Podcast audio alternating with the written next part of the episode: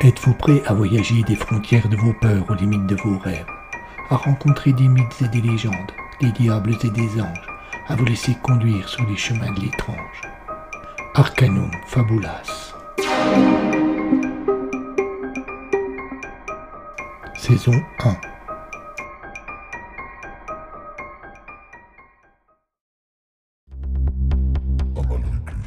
Amalricus, le cire et le loup, épisode 6.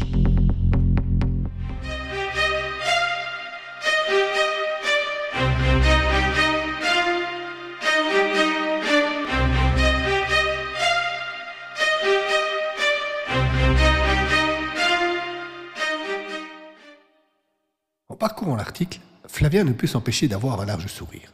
Il posa le journal délicatement sur son bureau et leva les yeux vers Sandrine.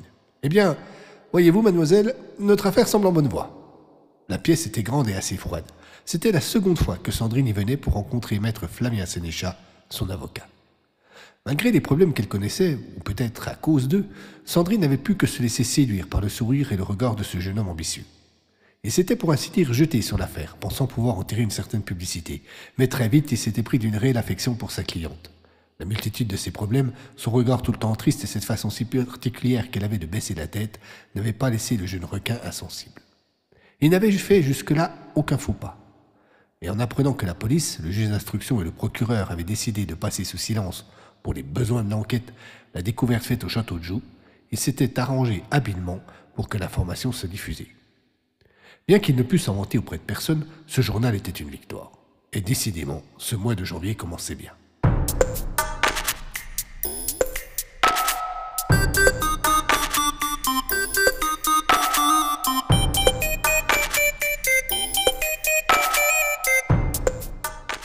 Pouvant contenir davantage sa joie, il repoussa son siège et se leva, fit des cent pas dans son bureau pour tenter au moins de la dissimuler.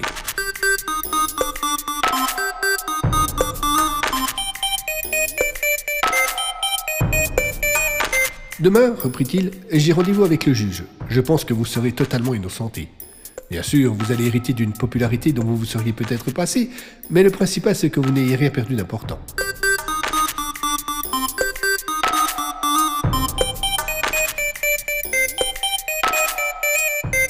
Le jeune avocat avait le regard et le sourire de conquérant en disant cela.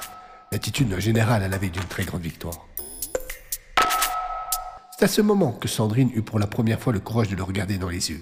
Elle n'eut pas le moindre sourire, pas la moindre expression sur son visage, juste un ton de sincérité lorsqu'elle lança sans même réfléchir. Et Hervé Que faites-vous d'Hervé et de son assassin? Surpris et désarçonné, Flavien ne trouva rien à répondre, et un silence pesant s'abattit sur le cabinet. Il venait de subir une de ces défaites qui lui faisait horreur.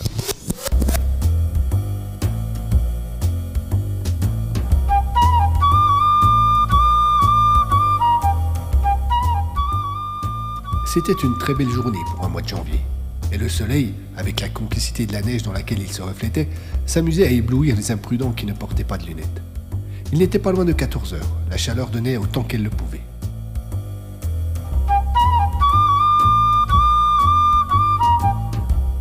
Le frier avait garé sa Simca en sang en contrebas de la chapelle de l'Espérance. La route qui menait à l'édifice n'était pas dégagée. Située à la sortie de Pontarlier, sur un petit mont nommé Mollard, la chapelle de l'Espérance, construite au début des années 1860 à l'initiative de l'abbé Lallemand, dominait toute la ville. Mais ce n'était pas elle qui intéressait le vieil homme. Au XIIe siècle, s'érigeait en lieu et place de l'édifice religieux une forteresse appelée la Forte Place du Mollard.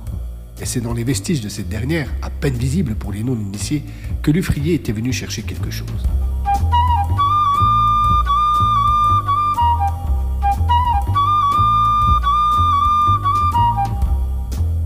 Bien que depuis quelques jours, la neige est en partie fondue, la route demeurait blanche et le vieillard s'enfonçait de quelques centimètres à chaque pas. Au bout de cinq minutes de marche, après avoir passé la chapelle, il s'immobilisa.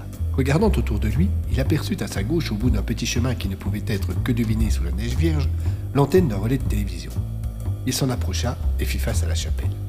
Son regard avisé, bien que légèrement ébloui, remarqua des différences de hauteur dans les champs qui l'entouraient. Ces dernières formaient un dessin, Un rectangle presque parfait qui était en fait la marque de l'ancien ravin qui entourait la forte place du Molor. Si les historiens s'accordaient pour penser que la forteresse datait des années 1150 et avait pour finalité de protéger la ville de Montargis, Lufrier, lui, avait une toute autre théorie sur les raisons qui avaient motivé cette construction. Mais il n'était pas historien, n'avait pas de preuves montrables et poursuivait un tout autre but que celui d'éclairer le monde des lueurs de la vérité historique.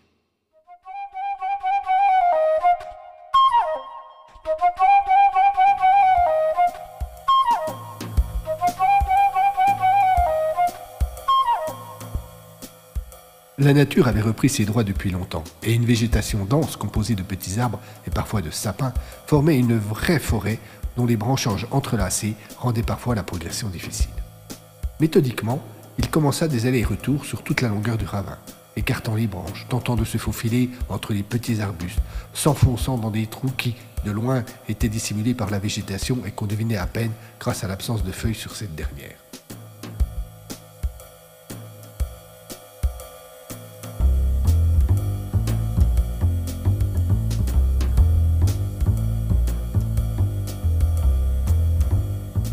Plusieurs fois, le vieil homme crut avoir trouvé ce qu'il était venu chercher, et autant de fois il fut déçu. Ses investigations durèrent plus de trois heures. Au début très calme, il monta en lui une irritabilité croissante. Ses gestes faisaient plus nerveux, son visage se crispait, comme si ça avait dépendait du succès de ses recherches. Il n'avait pas eu plus de chance sur ce site que lorsque, quelque temps auparavant, il avait fouillé le Fort Malais. La nuit tomba, et le froid se fit plus cruel. Plusieurs nuages qui s'étaient amoncelés en fin d'après-midi laissèrent échapper quelques flocons de neige, rappelant ainsi à ceux qui avaient voulu l'oublier que l'hiver n'était pas encore mort.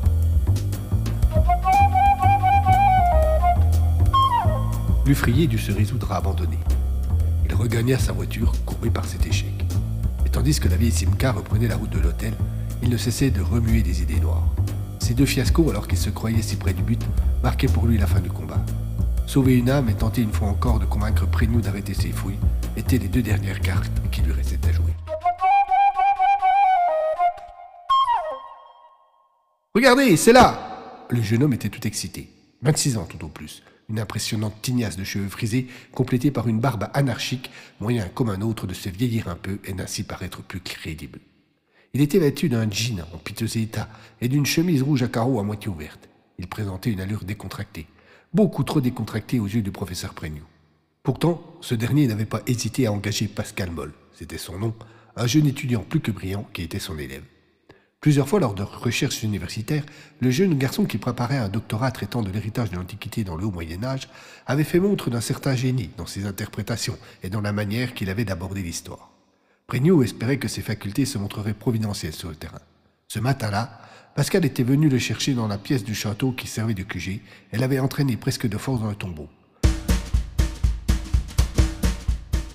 Le long de ce mur, poursuivit le jeune homme, je me suis toujours demandé pourquoi certaines pierres étaient dans le sens de la largeur vis-à-vis du sol plutôt que dans celui de la longueur.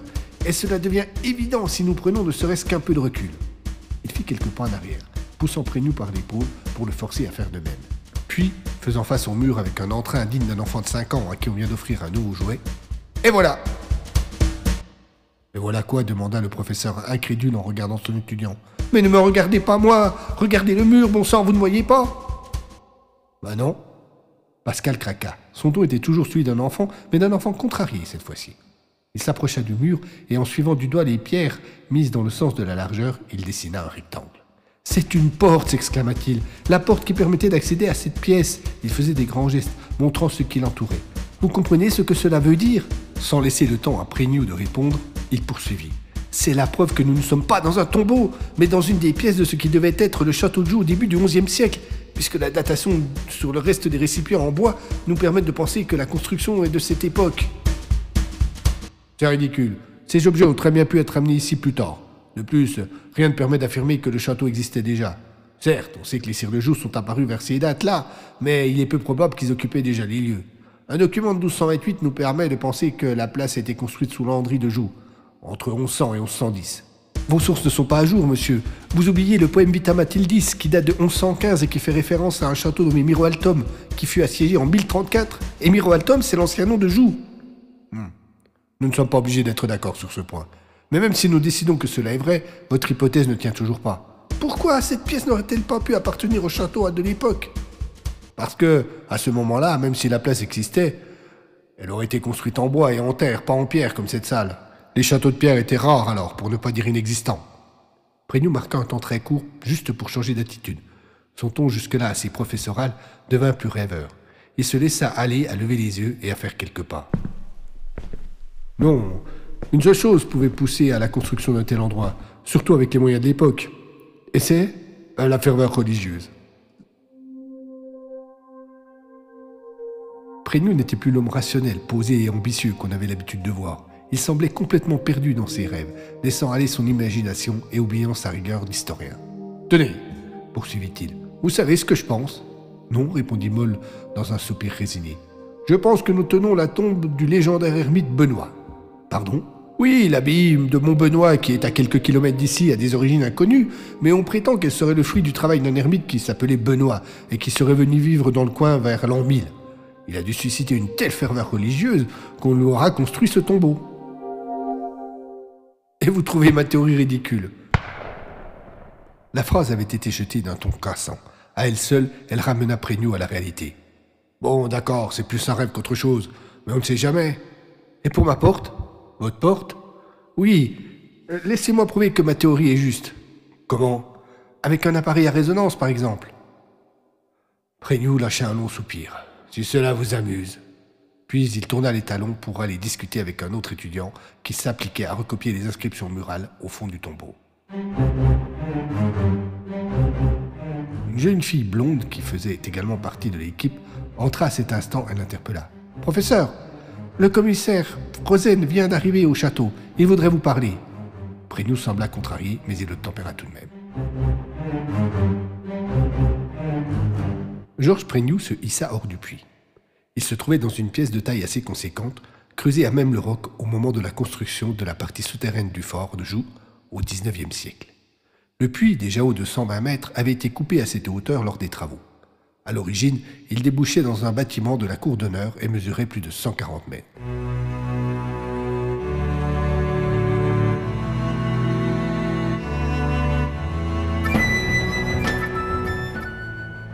De vieilles légendes prétendaient qu'il avait été creusé sous Amaury Ier de Joux aux alentours de l'an 1050.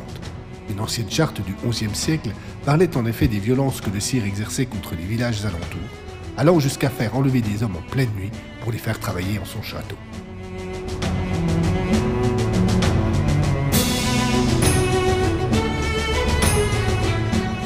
là à supposer que c'était pour creuser le puits, il n'y avait qu'un pas.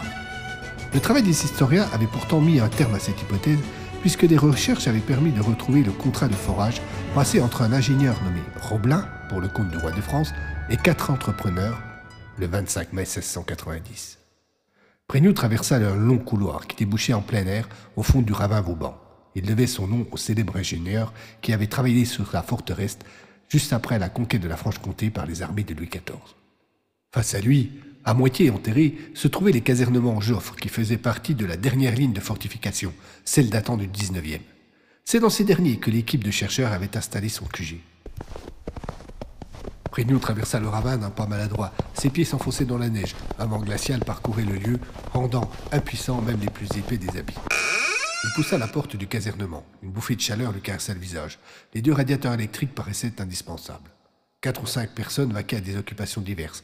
Deux faisaient de recherches dans de vieux documents, une référençait les objets trouvés dans le haut en faisant une description de la plus précise possible, et deux autres échangeaient leur avis sur les dernières découvertes, tout en buvant une tasse de café.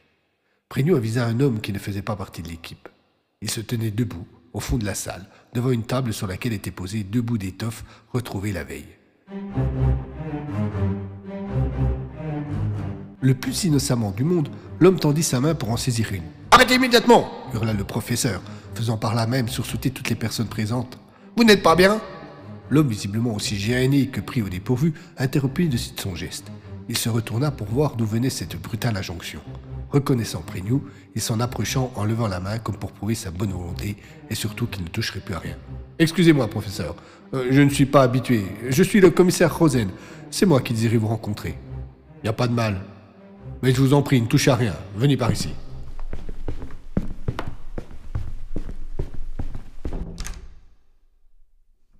Un entraîna son visiteur dans une seconde pièce, à peine plus petite, et dans laquelle une planche de bois posée sur deux tréteaux faisait office de bureau. Bon, que puis-je faire pour vous? demanda Prénou d'un ton légèrement agacé. C'est au sujet de la gourmette du jeune Hervé Lodès. Le fait, j'espère, coupa le professeur, que cet entretien ne va pas s'éterniser. J'ai pas mal de travail en ce moment. Le commissaire, qui jusque-là était parvenu, non sans mal, à garder un certain calme, préféra marquer une pause plutôt que de s'emporter. Ce fut un silence, certes, mais le regard noir du policier tomba sur le scientifique comme la foudre sur un arbre. Prégnoux comprit immédiatement qu'il ne parlait pas à l'un de ses collaborateurs, que l'homme en face de lui, malgré l'allure gauche qu'il avait laissé apparaître tout à l'heure, au moment où il allait saisir l'étoffe, n'était pas le moins du monde impressionné et que le ton qu'il venait d'employer n'avait pas été apprécié. Cela fit retomber immédiatement son agressivité. Constatant ce changement d'état, le policier, tout en sortant son petit calepin de sa poche, reprit calmement et lentement. Bon. Euh, je souhaiterais avoir votre avis sur la chose. Comment, d'après vous, cette gourmette a-t-il pu arriver ici? Je suis bien embêté, mais je n'en ai pas la moindre idée. Seuls les membres de l'équipe ont accès aux fouilles. Nous avons eu la visite d'un ou deux officiels. Il réfléchit un court instant. Oui, peut-être les guides également, ceux qui font la visite du fort d'ordinaire. Avec les recherches, naturellement, il est pour le moment fermé, mais plusieurs fois déjà, certains d'entre eux sont venus nous voir. Vous avez des noms? Désolé, je ne me suis pas intéressé à ces détails. Vous devriez essayer de voir le conservateur pour ça. Et votre équipe? Mon équipe, s'étonna le professeur en faisant mine de ne pas comprendre. Vous avez totalement confiance? Naturellement, répondit Prégnou, à nouveau irrité. Le commissaire leva la main droite et baissa la tête en signe d'apaisement. Il balbutia quelques excuses avant de poursuivre. Mais comprenez que je vais être tout de même obligé d'enquêter sur eux et j'apprécierais au plus haut point votre étroite collaboration. Le professeur n'eut rien le temps de répondre. Une jeune femme, la même qui était venue le chercher tout à l'heure dans le tombeau, entra. Elle arborait un large sourire, et Prégnou devina que cela ne présageait rien de bon. Le fou est ici, professeur Elle n'eut pas besoin d'en ajouter plus. Georges se frappa le front de sa main droite en poussant un soupir désespéré. Des problèmes s'inquiéta Rosen. Non, il y eut un court silence. Ou plutôt si, vous pourrez peut-être m'aider.